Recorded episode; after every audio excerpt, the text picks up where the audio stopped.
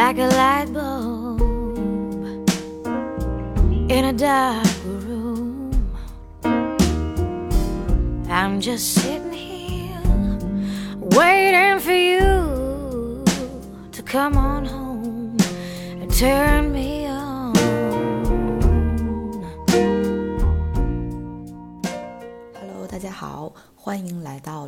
时间，我是糖糖。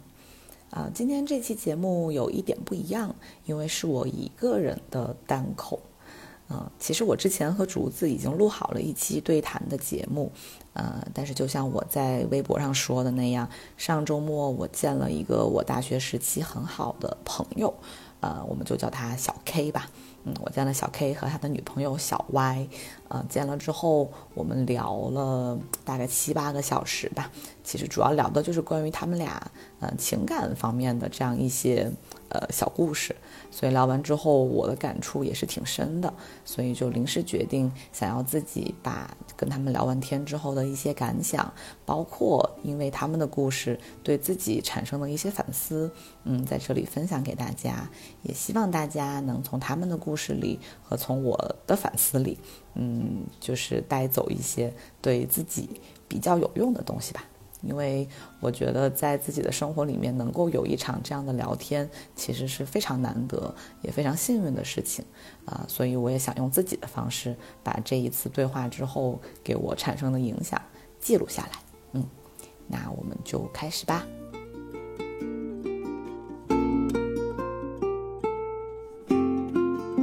首先，可以先简单介绍一下小 K 和小 Y 各自是什么样的人。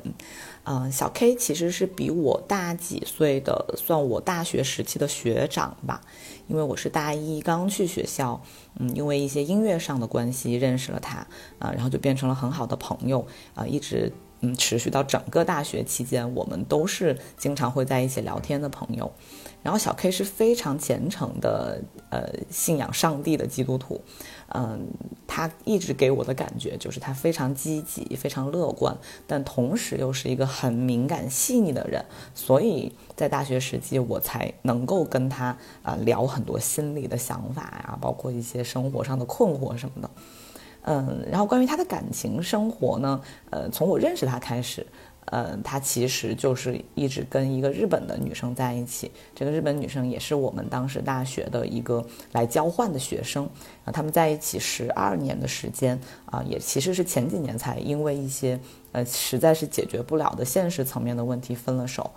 嗯，然后嗯，我知道他们在相处的过程当中都还是挺美好，而且非常的让人羡慕的。但是最后分手也是很遗憾啦，啊、但是嗯，他跟这个日本女孩分手之后，中间又过了几年的时间才跟现在的小 Y 在一起。嗯，所以呃，其实在这个中间的一些动荡的过程当中，呃，我都没有怎么见过小 K 了，因为一些地域上的关系，还有生活上也没有什么交集了，所以就见得非常少。所以这一次见面，距离上一次也有差不多四五年的时间，呃，但是看见他跟小 Y 现在一起出现在我面前讲他们的故事，非常的好，呃，也是让我挺欣慰、挺有感触的吧，嗯。然后小歪是一个比我们都小的一个，嗯，其实比较偏二次元的一个，也不说少女嘛，就一个比我们都年轻的女孩儿啊、然后她其实如果从客观上来讲，是跟我和跟小 K 都不太是一个世界的人，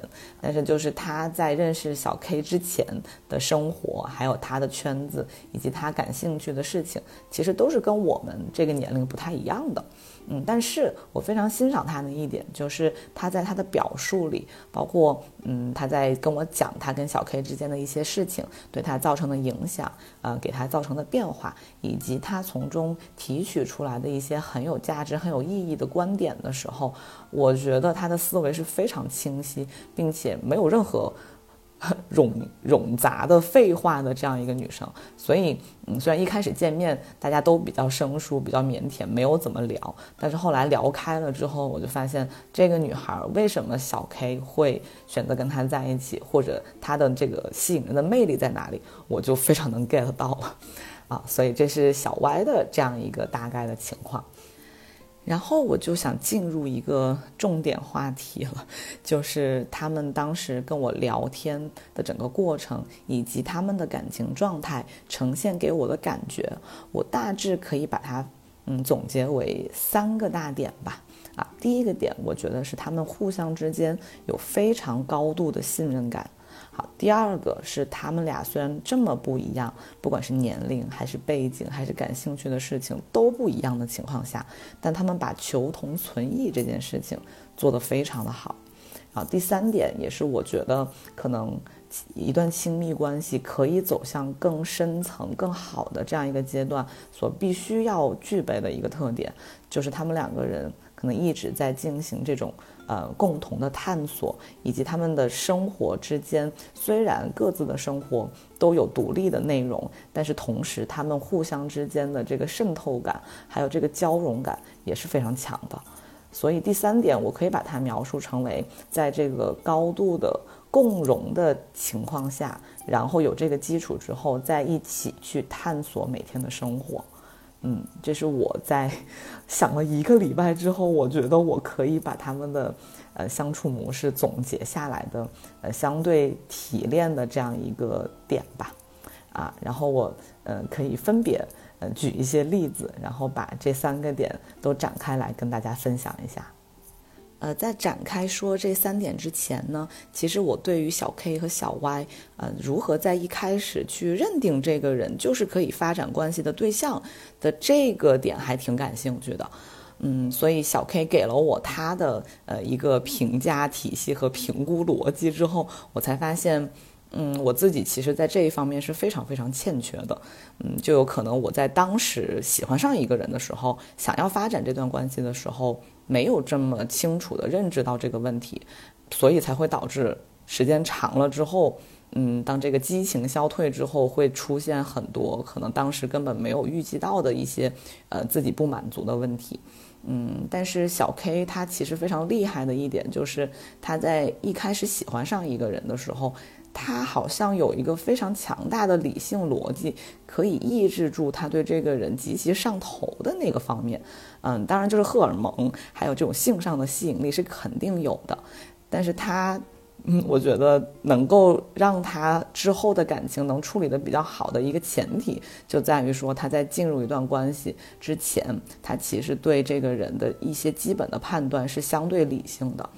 这个理性就会让他对一个人的基本面有一个相对准确的判断，然后这个人如果一旦在这个基本面上出现了一些呃类似像三观呀、性格呀，包括一些人品呀这种比较大的方面的问题出现的时候，他其实是有非常厉害的。忍痛割爱的能力，可以把这个上头的感觉给割下去，然后知道这个人不适合自己，然后就不会再跟他继续的。所以我觉得这是我自己非常欠缺的一个能力。但是对于小 K 来说，他自己的描述就是说，在跟这个人正式确立关系之前，他可能有一个自己的初审过程。然后这个初审就是把那些跟自己基本世界观、人生观，还有一些性格、人品方面不太行的人，嗯，就先筛掉了。那么只有在把这个基本的部分跨过去之后，他才会进入到说好我们。到一个呃确立了关系，然后再在这个关系里去继续了解的这样一个过程，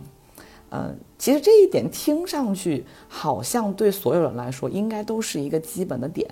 但是我也不知道有没有人和我一样哈，就是在没有遇到一个喜欢的人之前，这个道理都是非常清楚的，就是你肯定不会去找一个跟自己三观不合或者跟自己看世界的态度不一样的人去发展关系。但是我的性格，其实就是我喜欢上一个人之后，那个非理性的东西是占绝对主导的。所以哪怕我发现了他身上有一些其实我冷静下来是接受不了的问题的时候，但因为在当下的那个热情里，我的那个双眼就肯定是被蒙蔽的，或者我就会自己找一些理由来帮对方开脱，呃，然后被这个。呃，荷尔蒙强烈的主导之后，就觉得说，哎呀，都是小问题，没有没有关系，只要两个人在一起开心，我喜欢他，他也喜欢我就可以。所以，嗯，我自己是有非常严重的这方面的毛病，所以我听到小 K 给我跟我讲他的这方面理性思维的时候，我是非常的佩服的，而且也是听他讲完之后，我才意识到说，嗯，原来我曾经的很多问题是一开始就错了。这个可以待会儿晚一些再讲。然后我就问了小 K，他是怎么去判断这个人可以进入关系之后，嗯，就聊到他他已经跟对方已经呃过了这个基本面的评估了，然后进入这个呃两个人已经建立了关系，并且一起要往下走的这样一个时刻。但是据小 Y 的说法。就是小 K，其实，在进入关系的前三个月，他也是非常冷静的，就不像一般人前三个月就是热恋期，狂热的不得了。他其实是完全相反的，就是他在头三个月其实是有一个他自己描述的二审的感觉，就是这个初审吧，把基本面过了没有问题，但是你确立了关系之后，才开始进入一个两个人可能会朝夕相处或者频繁相处的这样一个过程。呃，然后在这个过程里面，小 K 其实依然在保持他的观察，然后他这个时候观察的点就在于说，对方的一些性格上，嗯，非常真实的那一面展现出来之后，他会去。思考，那么这样一个人，这样一些性格特质，如果每天都出现在他的生活里，那他是会感到开心的吗？是会觉得愉悦的吗？他是可以接受的吗？或者就是他觉得这个人身上特别可爱的那一面，到底是只是那种荷尔蒙的吸引，还是他实实在在的出现在他的生活里，每一天都出现，他都还是会觉得很开心的呢？所以在这段时间里面，小 K 就会进行一些更生活化的观察。啊，然后去实际的去操作，就是这个人每天跟他待在一起，并且呈现出来他最真实的那一面的时候，对他来说是不是一个愉悦的感觉？就这一点吧，我也觉得很厉害。不要说我在跟这个人热恋前，我就已经做不到很理智了，然后你都已经在一起了，然后你还能够保持比较冷静的态度去观察跟你在一起的这个人。这个真的不是一般人可以做得到的，但是对于小 K 来说，他说，嗯，虽然已经在一起了，但是他并没有在这个头三个月或者头几个月的时间里面非常确认这个人是不是能一直走下去的时候，他其实就会把他一些比较热、比较敞开的部分先收敛一点，然后直到他在某个 moment 看到了他真的想要的那个东西。嗯，并且让他确定以后这个东西每天出现在生活里都是让他开心的，然后他才会放开自己去彻底的投入。所以这个被他自己叫做是二审的这样一个制度。然后过了这个二审之后，他其实这个审核的部分基本上就过去了，然后才会真的跟一个人进入到非常深层的亲密的关系。然后我就问他，我说，那为什么你要先？呃，跟他确认了关系，然后还要冷一段时间才进入呢？为什么你不就是在你真的热起来之前，把你的这个审核都做完了再确立关系？然后小 K 当然就是一个相对来说责任心比较强，然后对感情也很认真的人，他就说，如果你不跟一个人确认关系，很多细节和生活上的部分你是没有机会看到的。就你没有这样一个身份在里面的话，你跟一个人总是隔着一层嘛。所以还是需要先把这个关系确认下来，才能够走进这个人的生活，去嗯查看你想要的那一部分他有没有，然后你们俩的相处到底是不是呃还能够往下走。所以他的这个理由还是可以说服我的，但是对我自己来说，我听完他讲之后，我再反思。我自己是绝对没有这个东西的，我从来都是在开始就上头，头三个月更上头，然后都是一个从高往低走的过程。但是可能对于小 K 来说，就是一个从冷到热，从低往高走的这样一个过程。我觉得这可能是小 K 的感情和跟我这种人的感情，嗯，有非常非常大不同的一个决定性因素吧。然后关于小 Y 是怎么确认可以跟小 K 走下去的，其实这一部分我没有像对小 K 的那一部分那么的清楚。但是小 Y 一开始跟我讲到一个还挺让我意外的点，就是呃，因为小 Y 其实在小 K 之前是没有谈过很认真的恋爱的，而且他其实从心底深处是不太相信有真正好的感情的，可能也是跟他的个人经历有关，就是他没有见过真的好的感情，并且，嗯，和他同龄的人可能对感情的态度都不是特别认认真，所以他就，嗯，跟我说说，其实一开始一开始遇到小 K，其实就是想玩玩而已，可能就一两个月就结束了，但是就没想到一在一起就可就在一起了三年的时间。然后我其实没有去追问更多他内心的细节，但是他说，其实，嗯，他之所以能够在这段感情里面成长这么多，并且可以跟小 K 持续了三年的时间，还是很好，还是完全没有腻的状况。他说，其实都是被小 K 的对于爱的这个经营和智慧所影响，然后小 K 可能带给他完全不同的爱情的体验，然后这种体验让他明白。好的感情是真的存在的，并且两个人之间，因为有爱或者因为有这种深层的连接，这件事情是真的让人感到很幸福的。所以这段感情让他产生了很大的变化。那至于一开始，就比如说像小 K。头三个月很冷的这个情况，小 Y 还是很头疼，因为他也是跟我差不多的人，就是一上来肯定就是热恋呀，非常热情，把自己的就是对于爱情的所有想做的事情都想在这三个月里做了，但是他的这个热情，其实在头三个月是没有在小 K 的身上得到相应的回应的，但是我相信小 K 在那三个月里一定有他自己的办法去。呃，对待小小歪的这种热情，所以他们才能够度过那三个月，进入到后面长期的关系嘛。但是至于这个里面的细节，其实我呃，因为那天聊的内容太多了，所以没有去追问这一部分的细节。但是能够从小歪的表述里面感觉出来，就是因为小 K 带他进入这段关系之后，带给他的影响实在是太多了，所以。他也从一个一开始热血上头，一开始非常的呃以以那个身体的这种呃热情为主导性的这样一个状态，转变成为了一个可以以细水长流，可以和小 K 嗯用一种相对来说更亲更亲密，然后更深层次的嗯相处方式去进行和对方的关系。所以这是一个他们关系的基础吧，就是一开始他们是怎么在嗯还没有那么熟悉、没有那么深的连接的情况下，确认对方是自己想要发展关系的人，然后走向了我刚刚总结的那三点，就是高度信任、求同存异，然后共同探索的这样一个关系模式里。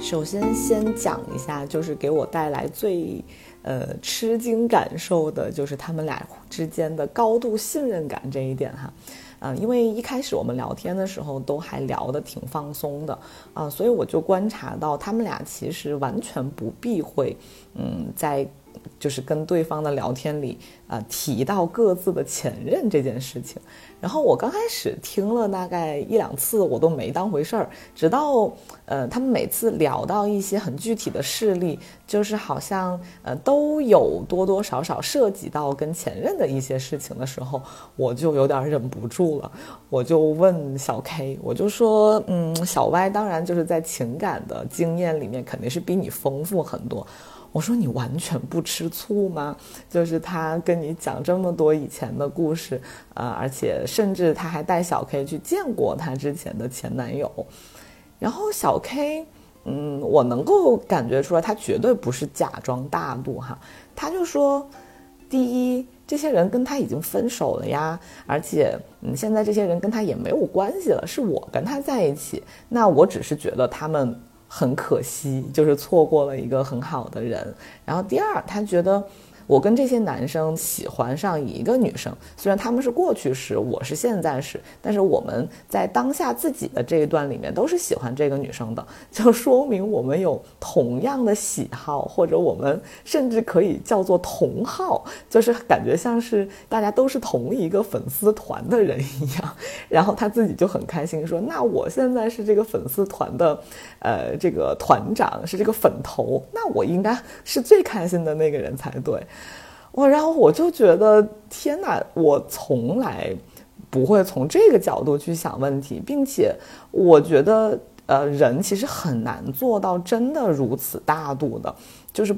不管怎么样，哪怕对方已经是过去时了，但是你可能想到曾经你的爱人和对方可能有一些亲密的行为和他们共同的回忆的时候，就多多少少可能还是会有一些膈应吧。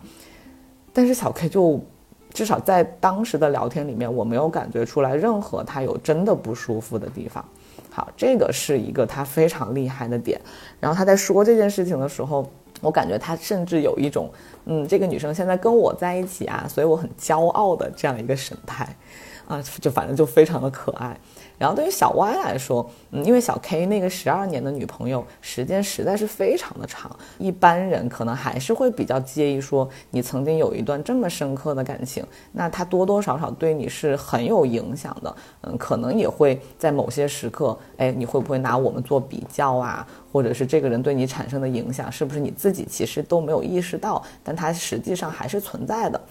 但是小歪，我觉得他可能也是年轻，以及他曾经感情经历很丰富，所以他在对于这一块上的接受程度和包容度是非常高的。然后另外他也提到一个点，就是他为什么不介意小 K 提到前女友。他就说，之所以小 K 身上拥有这些，嗯，对爱的智慧，然后去经营爱的这样一个能力，他说其实肯定是跟之前这十二年的感情经验是分不开的。如果没有这十二年，那小 K 也不会是现在的小 K，他也做不到像现在这样的成熟和嗯大气的去处理这段感情。所以在他的心里面，第一就吃醋的那一部分可能真的是很弱很弱，甚至是没有。然后第二，嗯，因为小 K 现在确实把关系处理得非常好，所以对他来说好像也没有什么真的值得介意的点了。嗯，当然就是他们生活的细节，很多东西可能我也不是那么清楚，但至少在他们呈现给我的呃这个方面，我觉得他们嗯是真的做到了对对方的过去没有芥蒂，然后甚至还能够大方的聊出来的这样一个层面，我觉得实在是非常的不容易。然后也可能是因为，呃，两个人现在关系足够好，然后好到对方哪怕提到了以前的事情，你也不会觉得他会对你们现在的好产生影响。然后两个人都足够有自信，以及足够对对方有信任，所以能做到这一点。嗯，这反正也是我觉得是两个人共同努力的结果吧。然后关于信任感吧，嗯，他们之间还有一个很有意思的例子，我想要分享。就是因为小歪之前的感情经历还挺丰富的嘛，所以他应该是一个还挺容易能对人有好感的这样一个性格。嗯，然后他们在一起之后，小歪其实不太避讳把自己对别人的感觉讲给小 K 听，他就会说啊，我在公司又嗯遇见一个帅哥，或者看见一个不错的男生，就是有这种 crush 的感觉。他说那怎么办呢？然后小 K。就会给一个非常意外的反应，嗯，正常情况下，就如果自己的伴侣告诉自己类似的事情，就是我们多多少少还是会有一些不舒服嘛，或者就是你自己心里面知道就行，你为啥还告诉我呢？但是小 K 面对小 Y 的这种表达的时候，他说我就会鼓励他去跟这些男生多多接触、聊天，然后沟通。他说：“这样可能让他们有足够多的了解之后，嗯，小歪才能够把心里面这种因为荷尔蒙的影响产生的情感，嗯，把它从这个不理性的这个程度拉回到一个相对理性的程度上来。”他就说：“人都是有逆反心理的嘛，如果你非不让他去，或者一定要管住他的话，其实反而是会把他往外推。”可能也是基于他对小歪有基本的了解，以及有基本的信任，所以他觉得，嗯，我放他去跟这些他所谓心动的男生去多多接触之后，那可能，呃，小歪对这些男生产生的幻想和这些热血上头的这些不理性的部分才能够被去掉，就这就是一个所谓的去魅的过程吧。还有就是人天然可能会对自己产生幻想的对象，就是会加滤镜这样一个动作。你越接触，可能这个滤镜的作用会越小，所以可能这才是一个更好的让小歪就是能够对他所谓有 crush 的这些人慢慢下头的这样一个更好的引导方式。然后我就觉得，哇塞，就是真的很厉害。就哪怕我懂得这个道理，但是你放任对方去跟他 crush 的对象聊天的过程当中，还是会有担心吧。但是我觉得小 K 就把这一部分的情绪处理得非常好。然后我也问小 Y，我说那这种情况下你去了吗？你会去真的跟那些 crush 的男生，呃，做进一步的沟通吗？他说去了呀，他当然要去呀。然后他会跟对方进行一些可能更多的聊天，除了工作之外的，就单独的沟通，就这些都是他还是真的会去做的。但同时他也说，嗯，小 K 在告诉他可以去多接触的情况下，也会表达，嗯，就是如果你真的跟他们好了，就是离开我了，那我肯定会很难过，就还是会把自己的情绪先表达出来。然后小 Y 因为肯定是对小 K 有最基本的感情和最基本的爱的，所以他也知道自己。在跟对方的接触的这样一个过程当中，他是有一个底线，就是我不能做某些事情，或者是我做了某些事情，小 K 知道了一定会难过，而因为我爱他，我不想让他难过，所以我能够把自己的行为限制在某个范围内。那这就是他们俩建立起来的对对方的信任也好，或者对自己的自信也好，就这是一个很良性的沟通和处理问题的方式嘛。所以他们聊完这个例子之后。我也觉得这俩人在情感上的智商都真的是很高，并且两个人能够这么坦诚的去沟通这方面的事情，我觉得也不是一般的情侣能做得很好的，啊，然后在聊完这个之后，小 K 就跟我分享了一下他为什么能对类似的事情有这样一个处理态度哈。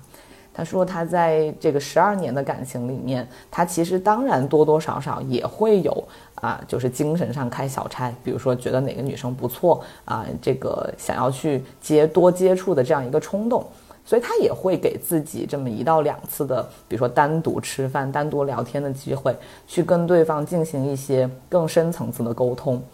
但是他厉害就厉害在，嗯，一般人吧，如果产生了这种上头的感觉，可能在跟对方单独沟通的过程当中，就会被那个不理性的东西裹挟。但是小 K 厉害的点就是，他跟这个人进行沟通的过程当中，他又会把他的那个刚刚第一部分讲到的这个审核的这个理性拿出来。就比如他，嗯，告诉我他非常清楚自己在挑选伴侣的一个核心点是什么。就是他非常需要每天都跟自己的伴侣聊天，而不是说，嗯，只是聊那种鸡毛蒜皮的日常的事情。他是需要进行一些很深层次的沟通的。那他在选择女朋友也好，或者在跟一个人进行啊接触，看他适不适合发展关系的这个过程当中，他就会把这个人到底能不能跟他进行呃深层沟通，作为一个非常核心的评价标准。就比如说，嗯，他跟这个上头的对象，呃，聊天的过程当中，可能他会抛出四五个不同面向的问题，去，嗯，跟他进行对谈。那有可能这个人，呃，能接上来一一个话题，但是可能后面的三四个、四五个话题他就接不上来了。然后跟你的这个对谈也没有让你感知到这种精神上有互通的快感。那这种类型的问题，对于小 K 来说，就是一个没有办法继续往下发展的问题了。但是他还是会给自己这样一个机会，去嗯抛出和对方想聊的这些话题嘛。毕竟啊，人的冲动还是有的。但是他能够在这个一两次、两三次的沟通里面，呃，通过这个人给他的反馈，让他去做出一个说啊，这个人能不能跟我进行长期的精神上的沟通的判断。所以他的经验就是，基本上他在这十二年里面有过。呃，心动或者有过 crush 的这些对象，其实都没能通过他心里的这一关，所以他就从这些经验里面总结出来说，其实真的能够跟自己进行精神交流的人是不多的，而且应该是很难碰到的。所以那些所谓心动、所谓 crush，它除了荷尔蒙的作用之外，你如果要跟这个人长期的交往下去，他没有那个核心的部分能够和你。长期的进行深层沟通的部分的话，那这个 crush 这个上头其实就是转瞬即逝的，就除了动物性的那一面之外，它很难嗯和你发展成为真正的有呃深度连接的这样一个关系。所以他对小歪的这个态度，可能就来自于他自己曾经有过的这部分经验。然后他也相信，第一，能够和自己建立深层连接的人本来就很少，所以我放小歪去跟这些男生接触，让他去感受一下这个市面上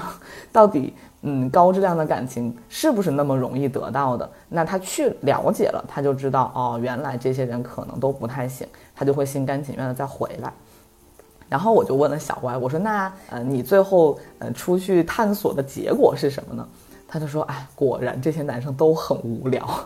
然后就跟他们聊完之后，可能没多久吧，就觉得这个人嗯脑子里也没什么东西，谈到某些部分可能也跟小 K 之前一样，就聊不下去呀。所以他就会哎，我体验过了，我觉得没啥意思，我也就回来了。所以这个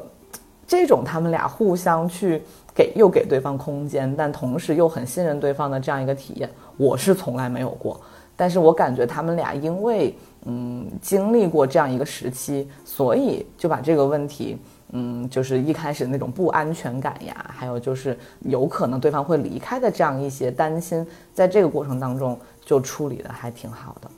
所以这个例子让我受益匪浅吧。然后我也是在反复的想说，哪怕我知道，嗯，他们这种处理方式其实是听上去非常好，然后非常的，嗯，有利于两个人之间的这个关系的，呃，往前发展的。但其实我也不太确定，真的发生在自己身上，我能不能做得到？但是因为知道有这样的人存在，所以我相信。这样的方式一定是有它能够发挥作用的地方吧。然后我们来到第二点，就是我觉得他们做的很好的求同存异的这一点。因为刚刚也提到嘛，就是小 K 比我还大几岁，然后小 Y 其实算是这个二次元少女，所以他们之间的不同其实是非常多的。包括其实小 K 是做音乐的嘛，呃，小 Y 一开始并不喜欢小 K 的音乐，就甚至觉得啊，你弹琴也我也不觉得帅，你的音乐我也不喜欢啊。然后小 K 对于那种二次元的东西，我相信也是没有太多了解的。所以我还挺好奇，他们有这么多不一样的地方，是怎么能够和谐相处的？呃，小 K 就告诉我说，他之前这十二年的呃和日本女朋友的感情，其实让他成长了很多。他需要去处理不只是两个人之间的这个性格呀，或者生活方式习惯上的差异，嗯，他们还有一个更大的文化的差异需要去处理。所以他在这个对待。自己爱人和自己不一样的这个层面的问题，呃，是积累了非常多的经验的。但至于实，呃，就具体有哪些事例，其实没有展开聊。但是其实我们想象一下，也能想象得出来，就是你跟一个外国人，虽然都是黄皮肤，但是其实这个文化背景还是差的挺多的情况下，你还要跟他呃进行这个深层次的精神沟通，那你要去跨越的鸿沟其实是非常大的。但是他们能在一起十二年，能够嗯，甚至中间还有一段时间是嗯很久没有见面嘛，就是地物理上的距离也是挺远的，所以在这个层面上，他们能够做到嗯相处的这么好，然后能够把这个差异处理的这么平和，我觉得一定是积累了相当深厚的这种功力的。小 K 就告诉我说，嗯，第一，他并不觉得两个人之间的不同是什么多了不起的事情，因为在他的认知里面，人和人就是不一样的，就是任何两个人都是不一样的。嗯，不要说这个异国了，他说就是，嗯，你跟你自己的朋友，你跟你自己真的很亲近的人，其实也是有很多不一样的。所以在他的心里面，这个两个人的差异完全不是个问题。然后第二，他就说，呃，这个差异。呃，因为存在，所以你把它当成一个很自然的东西了。那你其实对待它的态度就不会是那种如临大敌的态度，那你可能就会有更多的去探索的欲望。因为其实谈恋爱很好玩的一点，嗯，就是你可以去触碰到一个更大的世界，或者是跟你不一样的世界，啊，因为你自己在自己的这个世界里待的是挺习惯、挺舒服的了。但是突然来一个人跟你如此的不一样，然后你们还要朝夕相处，还要发展这种亲密的关系，他天然就会给你的既有生活带来很大的。刺激吧。这个刺激有可能是好的，也可能是不好的。但是对一个很有探索欲的人来说，其实他是打开了一个更大的世界。所以，嗯，从小 K 本身来说，他不觉得差异性是一个呃恶魔的这样一个点。然后小歪当时就这个点给了我一个我印象还挺深的描述，嗯，他也很认可小 K 的这种说法。他说，因为呃小 K 处理过这种异国恋。对这个人的差异性包容度很高，还有就是他也扭转了小歪之前的一个心态，就是啊，我们都是中国人，那我们有相同的文化背景，我们有类似的嗯成长环境，那可能我们的差异性是不是会小一点？就至少比你跟你的日本前女友要小很多。但后来他从跟小 K 的这段关系里面学到的一点就是。你不能天然的觉得，嗯，你跟你喜欢的人在大部分的情况下都持有相同的观点或相同的态度，或者你们很多地方都是相似的。就是他转变过来的心态，就是你甚至需要把你的伴侣天然的就当做是一个外国人来对待，就只有这样，你才能对他的很多，嗯，和你产生差异的部分有足够的包容和足够的探索欲。嗯，他说，哪怕你交的就是一个中国人的伴侣，但是你依然需要对对方保有持持久的好奇心，对对方的这个嗯和你，呃表现出来不同的地方要有非常高的兴趣，还有就是有这种足够的耐心去处理这个差异性。所以他的这个点还挺打动我的，就是你需要把你的伴侣当成一个外国人来对待。就是哪怕你的伴侣确实跟你有类似的生长环境，甚至就是可能跟你的嗯各个方面都是非常契合、非常一致的，但是你依然要在心里面有一个预设，就是这个人他是跟你天然不一样的啊，然后只有在这种情况下才能够对他嗯表现出来的某些让你可能很意外或者。嗯，乍一看不太能接受的那一部分，有一个基本的包容度，以及有一个探索欲，希望去了解他为什么这么想，他为什么这么做。然后这个探索的过程，其实也就是让两个人的关系更加紧密，然后更加扎实的这样一个过程吧。嗯，因为很多情侣在谈恋爱的时候，除了呃一起吃吃喝喝玩的那一部分，其实在很多价值层面，还有一些。嗯，更深层次的层面上，嗯，是有非常多分歧和矛盾的，但这个并不可怕。但是可怕的就是，嗯，大家互相觉得对方和自己不一样，那就算了，那我们就把这一块搁着，我们就只去。就是去进行那些我们一致的活动或者一致的感兴趣的这些话题，那这样的话，其实那个差异性就会一直在那里隐隐的作痛，然后它会可能造成某一方面的隐患吧。那如果有这样一些探索欲跟好奇心，去了解对方真实的想法，更加了解对方，嗯，在这个世界上生存的一些逻辑。啊，那对于两个人之间的关系，对你和对方的这个以后更长久、更深层次的交流都是非常非常有好处的。所以这一点也是让我还挺有感触的。啊，就是在我既有的关系里面，我觉得我这一点是做的不太好的。就我老觉得，嗯，两个人有默契、有共同点的那一部分，呃，是很好的、很美的，然后就把这一块无限放大。但是如果一旦对方出现了和我很不一样的部分，我天然是会抗拒并且抵抗的。就我会在心里面就突然弹回来，觉得说，哎，这人怎么这样？然后自己的那个边界感就会树立起来。但其实这样的反应是不太有利于两个人关系的良性发展的。嗯，因为这样相当于你把自己的门关了起来，然后你也没有给对方一个入口，让对方可以敞开自己。久而久之，两个人之间的隔阂可能就会越大吧。嗯，这是他们相处的第二个让我觉得很有收获的嗯关键点。然后就来到第三点，就是他们的共同探索这一点。其实这一点在他们的表述里面并没有讲得很详细，呃，是我从小 K 的一些嗯，讲到他们日常的一些相处模式，呃，我自己延展出来的。我也不知道我是不是总结的够准确哈，但是呃，这一点我觉得是基于他们求同存异的那个努力上啊，一个非常自然的往下发展的过程。就比如说，嗯，我又提到说小 K 和小 Y 之间的天然的不同，比如说小 Y 去做一些二次元的活动，或者是见他一些二次元的朋友的时候，那以小 K 的性格哈，因为我知道他是有一点社恐吧，嗯，他其实在大学期间。就朋友并不是那么多，就他跟我还有就是我知道的一两个人是那种关系很好，是因为大家呃确实走向的是那种比较深层次的友谊，但是这种社交场合的这种 social 的技能，他其实是嗯不太熟练的。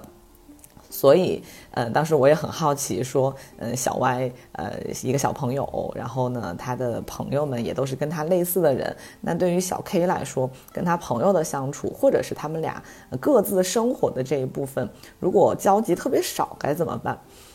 这一点我也特别的佩服小 K，因为小 Y 就当然是开玩笑了，就说：“哎呀，一开始我真是烦死他了，就是我特别想自己去干点啥，想自己玩儿，但是呢，小 K 就要黏着我。但是他那种黏也不是说你做啥我都要跟你在一起，而是呃，就比如说小 K 其实也有自己的事儿要做，自己要在家看书写歌，然后小 Y 呢就比较喜欢往外跑。”但小 K 就会跟他商量，呃，比如说你有一整天的安排，嗯，我可能没有办法陪你一整天，呃，你可能也不喜欢我黏着你一整天，那我就陪你，比如说去两三个小时或者去半天，到了那个时间我就回来做我自己的事情，但是我依然希望跟你一起去度过这么几个小时的时间，然后我也去看看，哎，你感兴趣的事情是什么样的，嗯，我也有一些了解之后，我以后就可以更加去了解你的兴趣爱好。然后小 K 在家里面的这个看书呀、写歌这个层面的事情，其实小 Y 也是没有那么大的交集的，在他的生活里。但他因为有小 K 的这个，嗯，愿意去呃。就是探索他的生活的这个前提在，所以他也觉得，哎，小 K 既然喜欢这些事情，那我作为，嗯，我很爱他，然后我想了解他，那我可能在我外面这些事情结束之后，我回到家，我也愿意去跟他聊一聊他喜欢做的这些事情。这一点我就觉得，当然大家都知道，两个人相处一定需要这个层面的努力，但是，嗯，有的时候，比如说我的问题就在于。呃，我如果跟对方的兴趣爱好很不一样的情况下，我就会比较偏向于说，呃，既然我对你的这部分并没有那么感兴趣，然后你对我喜欢做的事情可能也是一个。嗯，提不起兴致来的这样一个态度，那我完全没有问题。就是我们各自做各自的事情，然后我们可能哎，嗯，在各自做完各自的事情之后，可以一起吃个饭，或者一起看个电影。就这种时候，我们去找一个嗯共同的爱好去做。但是在各自的那一部分，如果没有真的很有兴趣去参与对方的活动的话，那就不要勉强嘛。我一直秉持的是这种态度，就因为我也不喜欢改变对方，我也不希望对方来改变我，所以我就觉得，如果我勉强你来参与我的活动，嗯，对他来说是一个折磨，然后我自己可能也不是很舒服。但是小歪就跟我说，嗯，虽然道理是这么个道理，但是如果两个人要长久的走下去的话，如果在这个各自的兴趣层面都是各干各的，那时间久了。两个人的距离就只会越来越远，嗯，然后他也知道，在这个小 K 的尝试里面，他肯定是带着某种说，嗯，他需要克服自己的某些，比如说类似像社交场合的恐惧或者怎么样，去跟他一起进行某些活动。但是因为他看得到小 K 是在努力的，嗯，不是说。很难受的去做这件事情，而是他天然的，因为他喜欢小白，想要去了解他的生活，所以一个主动的努力的过程，所以他就觉得，哎，既然别人都主动提出来了这个要求，嗯，只要你不是真的让我很烦的情况下，那就还是一起来吧。所以他们有好多这种。呃，互相去进入对方的，嗯，就是以前自己并不是很了解的这部分领域的过程，然后因为这个相互的了解、相互的进入，就会让他们可能本来不产生交集的这部分生活，开始慢慢的有了交集。那这个我觉得就是一个非常重要的相处的智慧吧。只是可能很多情侣走不到这一步，可能就分手了，或者就是嗯没有把这一步处理好。但是他们俩至少三年过去了，我觉得他们依然能呈现出来如此好的状态，嗯，跟这一块的努力是肯定是分不开的。这一点也是给我嗯造成了很大的触动，就是这是我依然在我之前的关系里做的很不好的一点。嗯，然后在这个基础上，我其实还是提出了一个在我看来是灵魂拷问的问题哈。因为小歪在一开始跟我聊他之前并不长久的感情的时候，也提到了一个跟我差不多的问题，就是他的每一段感情都很短，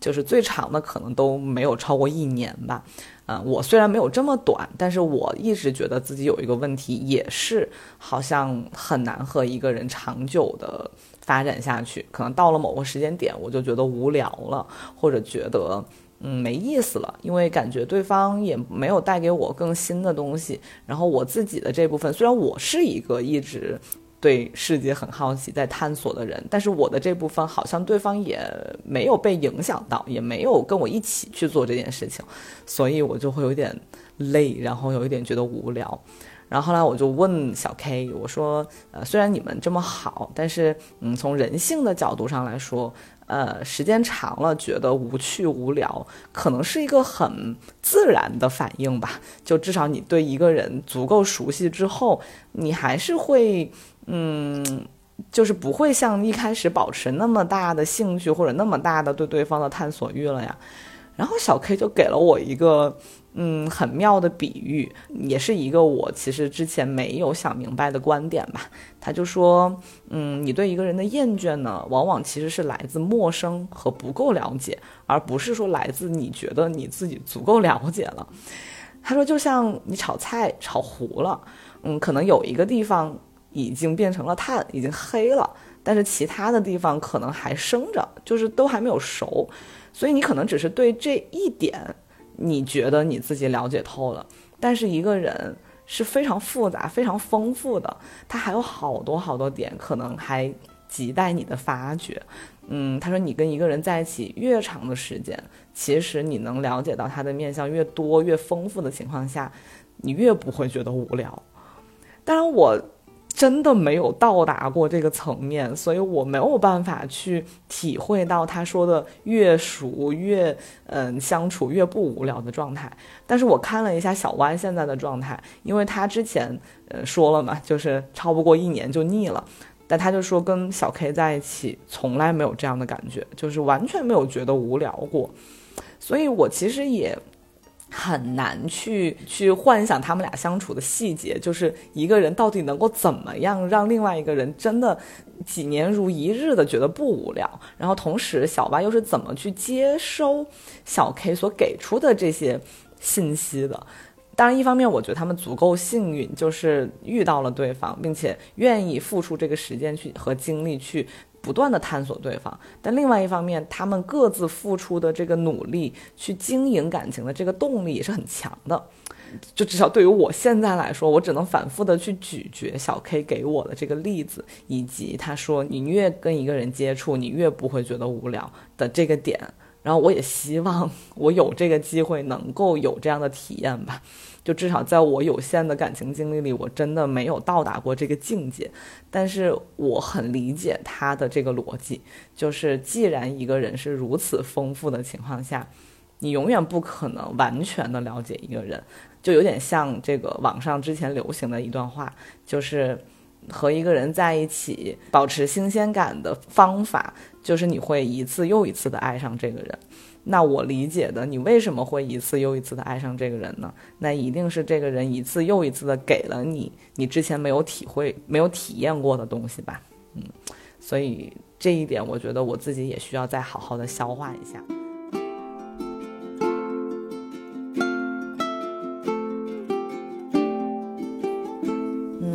小 K 和小 Y 的故事大概就是这样了，嗯，其实那天我们聊了七八个小时，还有好多细节是没有办法赘述的，但是我从他们的故事里学到的，或者说提炼出来的精华吧，我觉得大概就是刚刚讲到的这些点。然后回来我也在反思自己，就是有好多反思需要做。嗯，因为感觉上自己也谈过不少恋爱，然后好像也有过丰富的经历，但是跟小 K 他们聊完之后，我的一个非常强烈的感受就是，我好像没有拥有过那种，嗯，既有非常强烈的精神层面沟通的感情，同时又能够把它落地到生活细节里面去进行一段细水长流式的感情的这样一个经验。然后很多时候就是要么到了某个阶段，我就觉得无聊了，我不喜欢了，嗯，我觉得对方好像身上没有什么闪光点，让我在能够持续的欣赏下去；要么就是有这个闪光点，我足够的有精神上的刺激，但是落到实际生活当中来。嗯，就是很难再继续生活化的相处，这可能有对方的问题，也有我的问题。但是总的来说，我觉得从小 K 和小 Y 的这个他们的感情的这个故事里，我总结出来一个最大的核心点，也是我可能在未来需要去调整的一点，就是一开始我讲到的小 K 在进入一段关系之前，他的那个理性。就虽然我们都知道，嗯，在感情里面。做到绝对的理性是不可能的，但是，比如说我经历过这么多段感情之后，我能够总结出来的自己，嗯，犯错误或者说这个感情无法再继续下去的一个核心的点，其实就是在我一开始的时候，对我遇到的这个人其实是没有一个类似的审核过程的。嗯，虽然要做到这一点非常难，但是我可能比一般人在这一点上更弱。这个弱的点就在于说，我的感性在那个时刻会绝对的压倒理性。虽然我不至于恋爱脑，但是我真的是会用这个上头的荷尔蒙，呃，或者是这种嗯滤镜，就是我开启这个滤镜模式会开到最大化，然后我会。嗯，在明明知道对方给我的某些反馈是我不欣赏或者我不能接受的情况下，我依然无法克制自己对对方的一些感性层面的冲动，然后这个冲动就会导致你明明知道跟这个人在基本面上就是不合适的，或者是你明明知道这个人跟你的交流让你没那么舒服，或者没那么。能够让你们走往一个更亲密或者更深层次的连接，但是我就会选择性的忽略掉这些问题，呃，然后帮对方去找理由嘛，去找那种说啊，可能这些都是小问题，就他，嗯，明明还有那么多好的地方呀，这些可能也没有那么重要吧。但其实所有的这些忽略，所有的这些没有重视，在后期其实都会反噬的。他都是会用另外一种形式让你意识到，其实一开始你就没有擦亮眼睛或者没有看清楚，嗯，这个没有看清楚和对方是不是好的人没有关系，嗯，只是你们俩不适合发展长期关系而已，嗯，你可能只是当时上头了，对他产生了这种很原始的冲动，但是你一旦要进入深层的关系，靠原始的冲动肯定是远远不够的嘛。这是第一点，我觉得我嗯确实需要狠狠的反思的一个问题。然后第二点就是小 K 在跟我沟通的过程当中，呃非常明确的提到说他对伴侣的一个核心要求就是能聊天。其实这个核心要求对我来说也一样重要，但是小 K 可以把这个核心要求放在很开头，就是他在筛选这个人的过程当中，这个核心要求就已经在发挥作用了。但是对于我来说，嗯，就还是因为那个上头的东西在影响我，所以哪怕我知道我自己是需要跟对方进行呃深层次的聊天的，我有这个精神需求，但是在最开始的时候，我其实没有把这个需求放到一个最基本的、最基础的考核标准里，嗯，它可能被一些别的东西稀释掉了。所以，虽然“能聊天”这三个字看上去很简单，但其实它的背后，能够支撑它的就是两个人看待世界的眼光、处理事情的嗯态度，还有为人处事上的很多基本的东西，其实都是隐藏在这三个字后面的。呃，但是小 K 就可以把它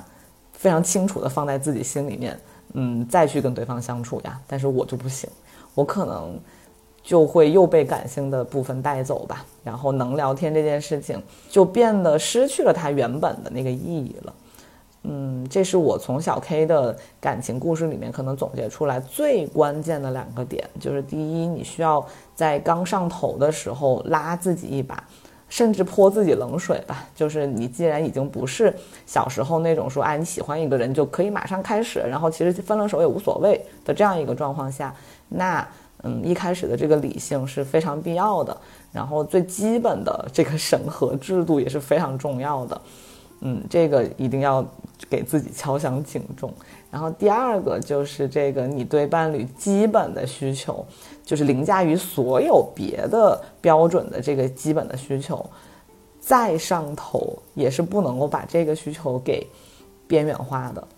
嗯，小 K 的这段聊天给了我非常深的触动。最关键的点是来自于这两个。好，如果说这两点都能够做到，并且警醒自己，就是要保持这个标准之后，那你基于这两个标准，呃，遇到了一个自己很心仪的人，能够走下去的人，那其实后面的所谓的呃，像这个信任感呀，还有就是求同存异这一点，我觉得就不是一个特别难的事儿了。因为就我对自己的了解来看，就只要我足够认定一个人的情况下，其实我的包容度是非常高的。但是很多时候，之前的感情出问题，到后面其实都是因为我已经没有那个基础的部分做支撑了，所以我没办法包容了，我也没办法再去付出更多的努力、更多的时间和精力去维护这段感情。所以可能我最关键的需要去反省的，还是刚刚我提到的这两点。然后我也不知道，对于大家来说，从小 K 和小 Y 的故事里面能够提炼出来的是什么。但总的来说，我还是觉得很开心，就是嗯，我有这么好的朋友可以跟我分享他的人生经验，然后同时在这个经验的基础上，对我未来的感情，还有未来就是处理人和人之间的关系是非常有好处的。然后同时又再一次让我相信，人和人的感情是很值得期待的。啊，人和人之间的感情也是真的存在这么好的模式的，嗯，因为现在毕竟比较悲哀的一点就是，特别是成长到这个年龄了，我在我离婚之后的这段时间里，其实我多多少少会遇到一些人，但是，嗯，给我带来很正面影响的感情或者是人吧，很少很少。我觉得要不就是整个社会大环境，大家都没有把感情这件事情放在一个非常重要的部分，在自己心里面，哪怕曾经是相信的，但是因为这个社会现在大家都很浮躁，嗯，大家都比较追求及时的快乐，所以感情的神圣程度，在很大一部分人的心里面都是很低的，或者是甚至根本就没有怎么看重它。嗯，这个我倒是觉得没有问题，就是什么样的人都有嘛。但是你会知道，在经历了这么多事情之后，嗯，自己依然会把感情放在一个很重要的位置上，只是你会对他的要求更高。嗯，你需要他反馈给你更多的、更深层次的东西，而不是像小时候只是吃吃喝喝玩乐就可以。所以你会对呃伴侣的选择会更谨慎，然后要求更高。那么这种情况下，嗯，确实会在感情上会遇到更难的状况，因为毕竟现在的人啊，能够跟你有同样坚持的人并不多。但总的来说，因为见到了小 K 跟小 Y 的这种感情模式，虽然我也不确定他们是不是真的就能走到最后，虽然我很祝福他们。但是人生就是这么的无常嘛，所以我也不能说他们现在处理的这么好，就一定能够长长久久。这个我觉得是人家自己的事情。但对于我来说，嗯，我从中学习到的很多东西，其实是受益终身的吧。然后对于我自己调整我自己的心态也是非常有帮助的。嗯，哎，大概就是零零散散的说了一些这一场聊天带给我的反思。也希望小 K 跟小 Y 的故事，呃，也能够给大家带来一定的启发。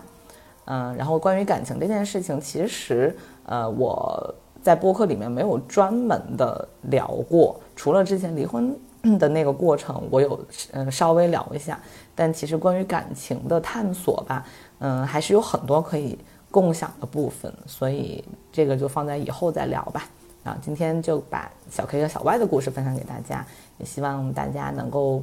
嗯听得开心，能够对自己有所帮助。嗯，这就是今天的节目，谢谢大家，我们下周再见啦，拜拜。